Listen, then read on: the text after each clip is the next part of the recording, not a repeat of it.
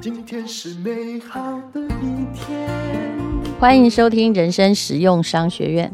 今天我要讲的是，怎么样在很多人的场合里面做全面观察。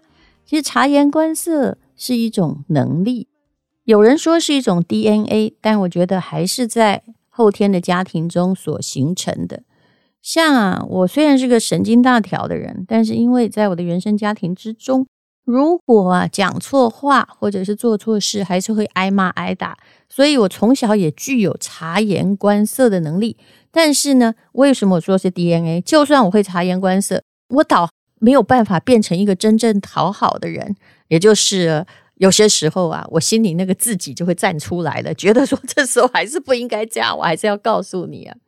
那么我上了一个线上课程，叫做怎么样成为快速识人的高手。就认识人的高手，那里面讲到怎么样在很多人面前要察言观色，我觉得挺有感的，跟大家来分享一下。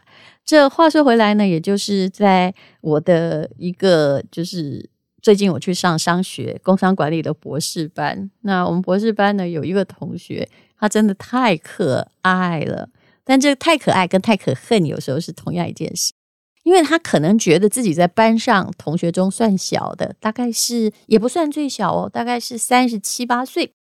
那以 DBA 工商管理博士而言，都是有社会经验的，也必须有十几年以上的年资，所以他的确是算小的。我们平均年龄有到四十八岁。他自我介绍之后就说：“请各位叔叔阿姨指教。”哇，那个群情哗然，但是。他自己不觉得，觉得自己还说了笑话，哎，标准理工科。结果呢，呃，这也就算了。后来呢，因为他发言之后就我，我就跟他说，就开他玩笑说，哎呀，真很不长眼呐，好，不要叫我阿姨。当然，当然我也是开个玩笑，全班就笑了嘛，哈。如果是这样子，像我们这种坦然说话，你也不会犯冲我。我是觉得这哪来的年轻人，一点呢、都。不会哦，观察人性怎么这么白目，情商低？结果后来啊，他就到了晚上的时候，他就遇到一位老师，其实那是一个漂亮女老师，只是因为我们大家都百度过或者是怎么，就知道老师到底几岁啦，都明白嘛。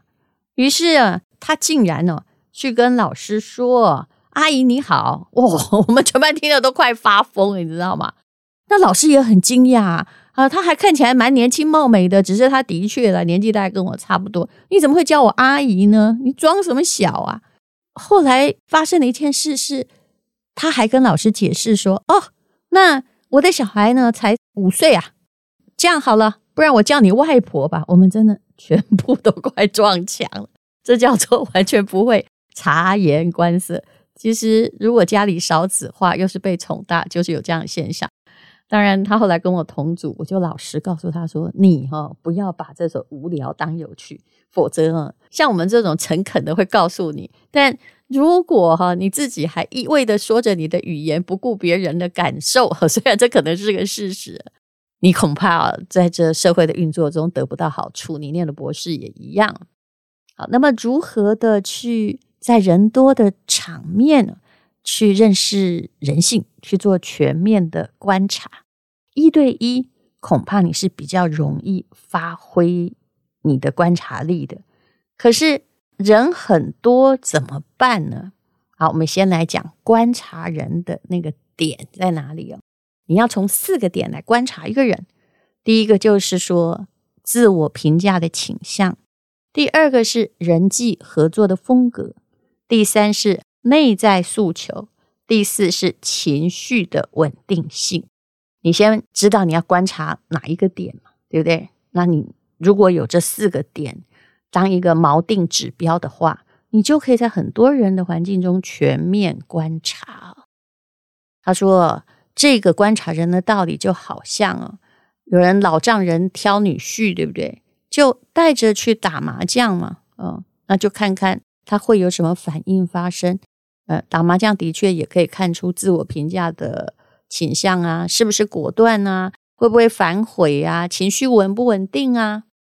那么，首先我们来谈谈一个人的自我评价到底是怎么样观察，这是很容易观察的。你在发言的时候，有的人自带气场，这就是自信嘛。啊，那有的人是不自信。其实我很建议大家一开始在陌生场合不要这样说。哎呀，我就没有自信啊，我不知道这样说到底对不对啊，人家就知道明你没有自信嘛。公开场合会紧张，但是就算在紧张情况下，自信和不自信的人那个状态，大家直觉就可以观察得出来。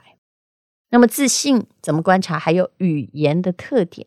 如果一个人频繁的使用模糊的处理语言，比如说我的意思是。哎，我这样觉得到底对不对啊？或者强调说啊，那个只是我个人的观点哦，那你可能就是不太自信的那一边。当然，有时候我觉得自媒体我也会用纯粹个人观点，但我用的很决绝。为什么？因为就是很多酸民会来挑战你嘛。啊，不能说酸民，人家可能是很有意见的人民啊。你至少说这是我个人感觉，你可以不赞成。我觉得。你也没有看出我的不自信，对不对？但是我尊重你的看法，你也不必来批驳我了。这反而是另外一种自信。那如果有一个人在自我展现的时候，他的状态很舒服，好像很享受，那他就是一个权力需求比较强的人。他有主控权，他也在追求他的影响力。那别人发言的时候，你也要观察哦。别人发言的时候，你的表现跟你的反应。也包含了很多讯息，亲和力很强的人，在别人讲话的时候，你会表示赞同、响应，对不对？那发生冲突时，他要看出来了，也会提前打个圆场。当然，这是指几个朋友在场的场合。但是，权力需求很强，但未必是真的很自信哦。当别人的观点跟自己不一样，他就毫不犹豫的想说服对方哦。你想想看，你以前、啊，如果在那个啊很久以前啦，就是坐计程车的时候，跟党派不同，选举的时候，你会被赶下车，就是这个道理。他未必有自信，但是他权力需求很强。你在他空间里面不能讲跟他不一样的意见的话哦。那还有很多人呢，他喜欢主导话题，参与其中，把话题引到自己的身上，刷存在感。其实这一点也是要有自知之明的，嗯。否则的话，大家会觉得怎么跟你讲话？你只理解你自己，不理解别人。那么成就感比较强的人呢，他们的关注就会在事情的本身上面呢。他们呢会表现比较客观理智，所以你会发现他会静静的听，他比较不会说出自己的意见。虽然他没有真的很赞成你哦。那再来谈一下哦，观察一下。边界感，什么叫边界感？边界感强的人就比较硬了啊。别人发言的时候啊，他会给人一种事不关己的感觉。其实跟这些人讲话是很无趣，因为他不愿意响应嘛，也不愿意嗯、露出他的赞同或者不赞同哦。所以呢，那你可以看出他这个人边界感很强。啊，被邀请表示自己意见的时候，表现过度的慎重，言语过度的精准，嗯，不要让别人太看出自己的情绪和看法哦。那其实他在交往中，他的互动本来就不是很多，边界感比较弱的人，就是眼观六路，耳听八方。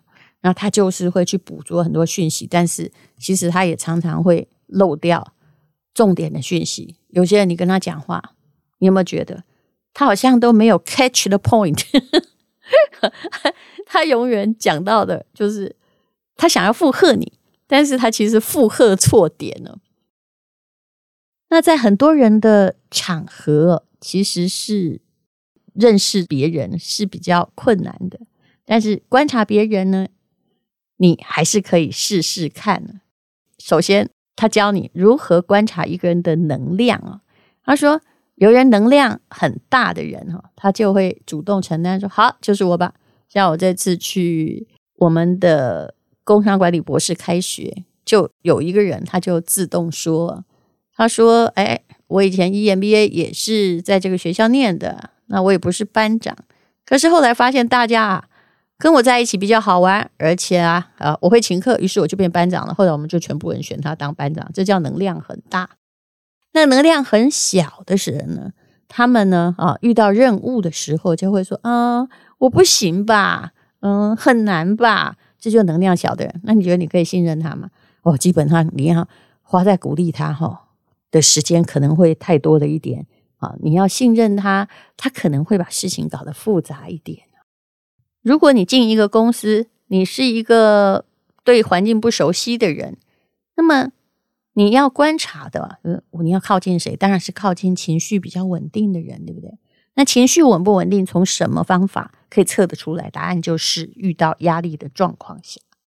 通常在一个公司的压力里面会有三种，第一种是质疑，面对质疑，人到底会做出什么样的回应啊？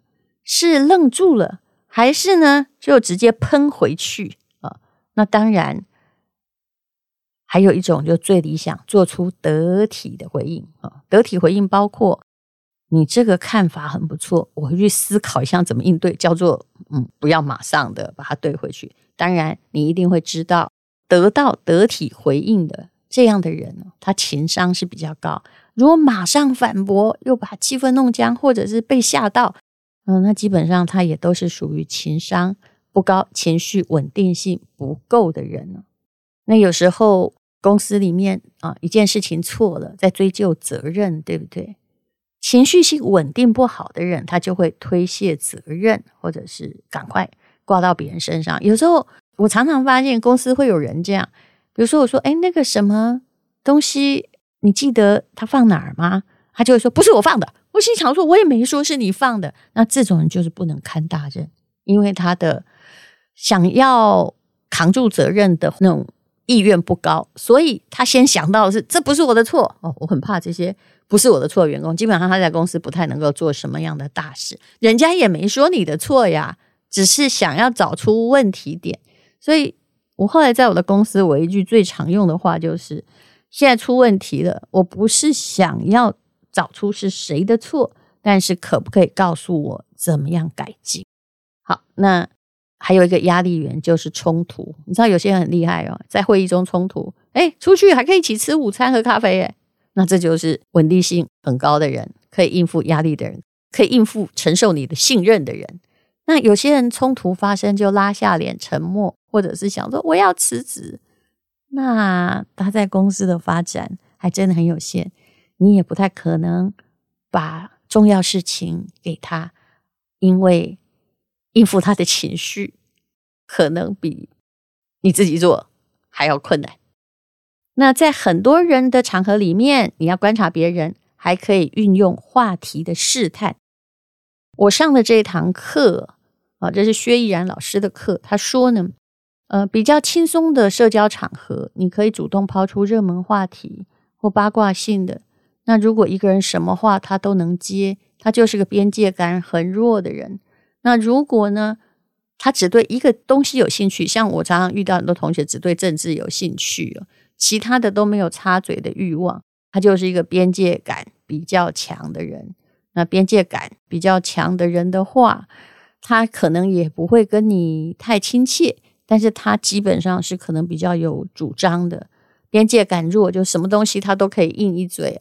基本上你会觉得，对，他是一个想跟你交朋友的人。不过有一些重要事情，你反而也不会问他的意见，嗯，因为他可能变成一个墙头草。那一般。来说，大家七嘴八舌聊天的时候啊，也可以区分出话多的跟话少的，这可以看出能量。那么有一些人呢，他就是很爱参与话题，还有会响应你的话题，这种呢就是能量比较高啊。那如果呢，在争论比较激烈的时候啊，有些人表现还是一样平和，那。他也是情商比较高，那有些人就突然暴跳如雷，那很可能就是情商低了。我说真的，我的确不能承认自己是情商高的，但是我尽量在改进，尽量不要让有时候他就是来激怒你，然后你就被激怒了，那这样不是中了他的套吗？那显然我也不太聪明嘛，对不对？其实，嗯，我上这个课。想要学的也不是说跟世人学，然后认识别人得到自己的好处，而是用另外一种比较理性的归纳点，还有去看人的问题。其实我们平常也都在累积这些讯息，只是没有这么有系统的累积。一个人到底可不可靠？你当然是要从他的谈话中，还有教他做的第一件事情开始，慢慢的去理解。他的什么样的性格？如果你是领导人的话，你要给他什么样的工作？这一点，如果你把人放错了位置，那公司通常就会很惨。你应该不会叫一个数字很不好的人在管会计吧？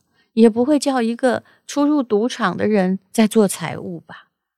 那你应该是希望找到一个情绪稳定感比较强，然后边界感就是防御性啊。不要那么那么深的人，那这才是我们可以一起成长的人才。我们今天讲的是世人学，谢谢你收听人生实用商学院，希望对你有所帮助。今天是勇敢的一天，没有什么能够将我